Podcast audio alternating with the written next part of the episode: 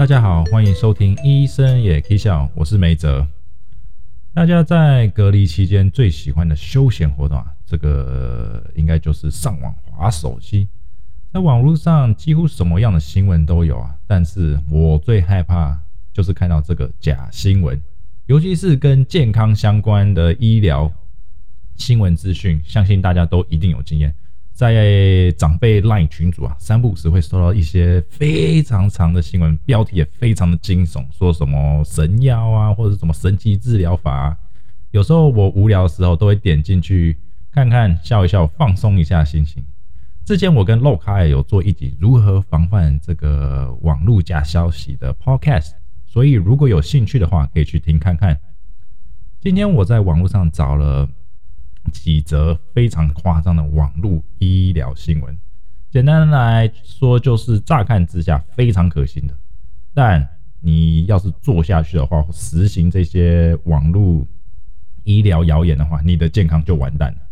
这一次我在网络上找了三则非常好笑的网络谣言医疗新闻啊，我们就一起来笑一笑，看看有多夸张。但是不要忘记了，笑完以后啊。我会再跟你们一起讨论什么是正确的做法，大家一起来留言当一下这个留言终结者。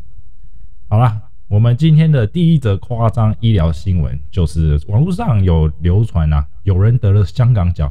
回到家臭气冲天。有人说只要泡这个漂白水就能有效治疗香港脚。好啦，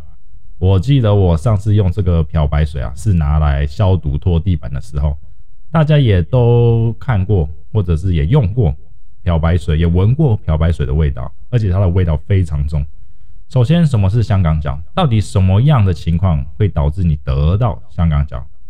这种霉菌呢，喜欢在湿气比较重的这个身体部位啊，或者是直接接触霉菌，像是在俱乐部洗澡的地方跟游泳池，尤其是你赤脚走在这些地方的时候，得到香港脚的风险会提高许多。这些霉菌。钻进你的皮肤里会破坏你这个皮肤的蛋白质，所以会有这个比较有脚臭、脚味会比较重一点。那为什么有人说漂白水啊，或者是次氯酸水可以用来杀菌？漂白水是一种非常便宜而且有效的氧化剂，跟次氯酸水一样非常强的氧化剂啊。大部分是用来做清洁剂，可以有效的杀死微生物。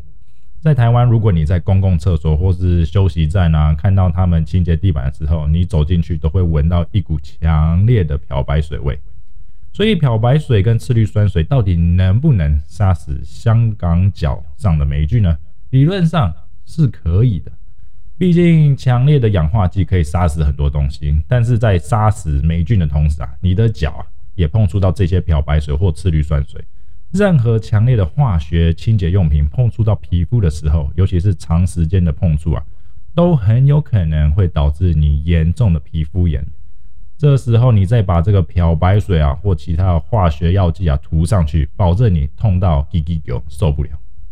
很多香港脚患者会因为脚一直很痒啊，这样痒到受不了，一直抓一直抓，就抓到皮肤都破掉了。严重一点，这个就抓下去，加上感染，会造成局部溃烂的情况。这时候你再把这个漂白水抹上去啊，不但没办法治疗香港脚，你很有可能会导致伤口感染。之前就有看过一位病人，因为本身他本身有这个糖尿病的病史啊，所以伤口愈合都不是很好，而且有香港脚的情形。那这位患者就涂一些中草药来治疗他的这个伤口啊，最终伤口感染。而导致脚趾头截肢啊，所以到底怎样可以预防治疗香港脚呢？最主要的办法就是啊，要保持脚的干燥。在台湾湿气比较重，尤其是在下雨的时候，如果鞋子进水，回到家的时候尽量赶快把这个脚擦干，保持鞋子干燥。也可以用我们常看到或常用的小苏打粉啊，吸收鞋子里的水汽。我知道在外面都有卖给啊这种啊鞋子专用的除湿干燥包啊。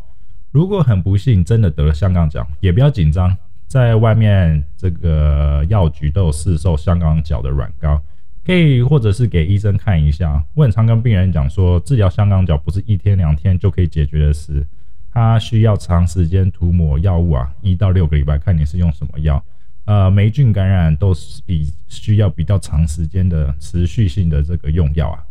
大部分的病人都能得到有效的治疗。还有香港脚最忌讳的就是啊，一直抓很痒的地方。第一，你很可能把皮抓破，导致其他不必要的这个感染。第二，这种霉菌啊，会因为你这样乱抓，感染到其他身体部位，或者甚至传染给其他人。所以，如果你脚真的有严重的香港脚，在家里可以是呃穿这个室内拖鞋啊，这样就比较不会传染给家人。所以啊，要记得保持清洁跟干燥。也不要把你家清马桶的这个清洁用品啊涂在脚脚上啊。好啦，那今天的第二则留言终结者医疗新闻啊。那台湾人非常喜欢吃海鲜，尤其是日本料理啊。我本身也非常喜欢日本料理。那日本料理最有名的一种料理啊，就是生鱼片。不知道你们有没有想过，平常啊，我们都跟大家讲说，在吃肉的时候啊，一定要煮熟才能吃，因为要杀菌。跟有一些寄生虫的问题啊，那为什么生鱼片可以直接吃呢？顶多沾沾酱油跟芥末。网络上啊，就有人说蘸芥末吃大蒜跟配白酒啊，可以有效杀死生鱼片里的寄生虫。那我们海鲜食品里面最常见的一种寄生虫啊，叫胃线虫啊。那要杀死这种寄生虫，需要 either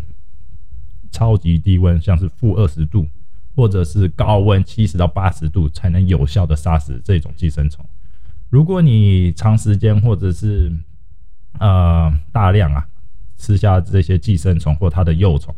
长时间照起来，这些结果会导致胃不舒服、肠胃不舒服、肚子痛、呕吐跟一些过敏反应啊，像是皮肤红肿跟发痒啊。但坦白来讲啊，你想看看，如果用高温来杀菌生鱼片啊。那你这样就不像，这样就等同于在吃炙烧鱼片了。那如果你就说好，那我用低温，但是如果用超级低温要到负二十度，那你这样不就像在吃生鱼片冰块？所以啊，你们想看看，寄生虫都只能被超低温或者超高温杀死，你觉得瓦萨比或者是大蒜还有白酒能杀死它们吗？当然是不行喽。搞不好这些寄生虫很喜欢你这些东西啊，感觉你在帮他们夹菜啊。那我们台北医学大学这个实验团队就做了一个调查，他们在菜市场啊，去这种传统菜市场买了二十条青鱼啊，跟十条白带鱼，然后发现这些鱼的内脏里面都有这种寄生虫啊、线虫啊，而且还发现了两千多条。所以不是每条鱼都可以当做生鱼片，海鲜食品都要尽量煮过。再食用会比较安全。如果一定要吃日本生鱼片啊，那我们就请尽量去这种卫生环境良好的日本餐厅吃。以我个人目前看到不同感染的病人啊，像什么细菌感染、病毒感染，或者是寄生虫感染，坦白讲，我觉得寄生虫感染是最麻烦的，因为要根治寄生虫感染，就像像是在肠胃道里的这种寄生虫，都需要用内视镜或者开刀啊，把这些虫虫拿出来。所以瓦萨比跟大蒜，你想看看，真的能做的就只会让你口臭了啊，白酒就只会让你酒醉，但这些都不能用来杀寄生虫啊。那今天我们最后一则的网络医医学谣言，就是网络上有人说啊，什么吃香蕉喝水会拉肚子，严重的话会导致休克晕厥啊。先不管香蕉里含有什么东西，跟你喝什么样的水。这个听起来就非常离谱夸张，因为香蕉配水这组合，你想看看，每个人一定都做过这种事，尤其是运动员啊，啊，他们也没怎样，我也没怎样，也没听过有人因为吃了香蕉配水而导致不舒服的。香蕉是一种含高钾离子跟膳食纤维的一种水果，跟其他水果没什么两样，香蕉没什么特别的，所以不会因为吃完香蕉跟配水会导致严重拉肚子脱水。我可以看出为什么。呃，会开始流行这种网络谣言因为它的纤维量高，这种水溶性纤维可以促进这个粪便的成型，所以非常适合呃给便秘症状或排便不顺的病人呐。可能是因为这些拉呃便秘病人已经有好几天没上厕所了，突然吃了几根香蕉，开始排便顺畅，对这些人长期便秘的人，就是感觉他像在拉肚子啊。但是正常来讲，香蕉是不会导致腹泻的。严重腹泻的人的确会有脱水的现象，所以在临床上面，如果我们看到已经有啊有人已经拉肚子好几天了，我们最担心的就是他身体的水分跟电解质状况。那这里吃，你知道，这里有一个跟你们分享一个吃香蕉的小 paper 啊，呃，你们应该看过那种啊香蕉啊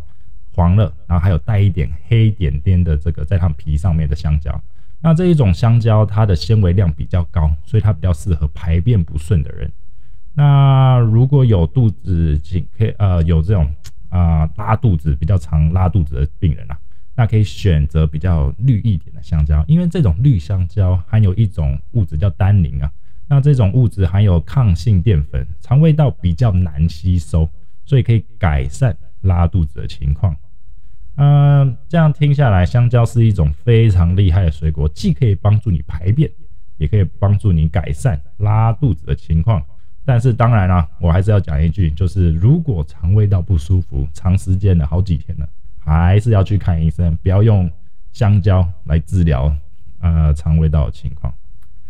好啦，希望你们喜欢这礼拜的我的这个医疗留言终结者。这些新闻，坦白讲，看看笑笑就好，请不要转传，拜托，请不要转传，因为有些人会相信这些新闻而去实际操作。我在医院看多看过太多啊这些新闻啊，而导致病人的病情更加恶化，所以请大家笑笑就好，留言止于智者，这样就好了。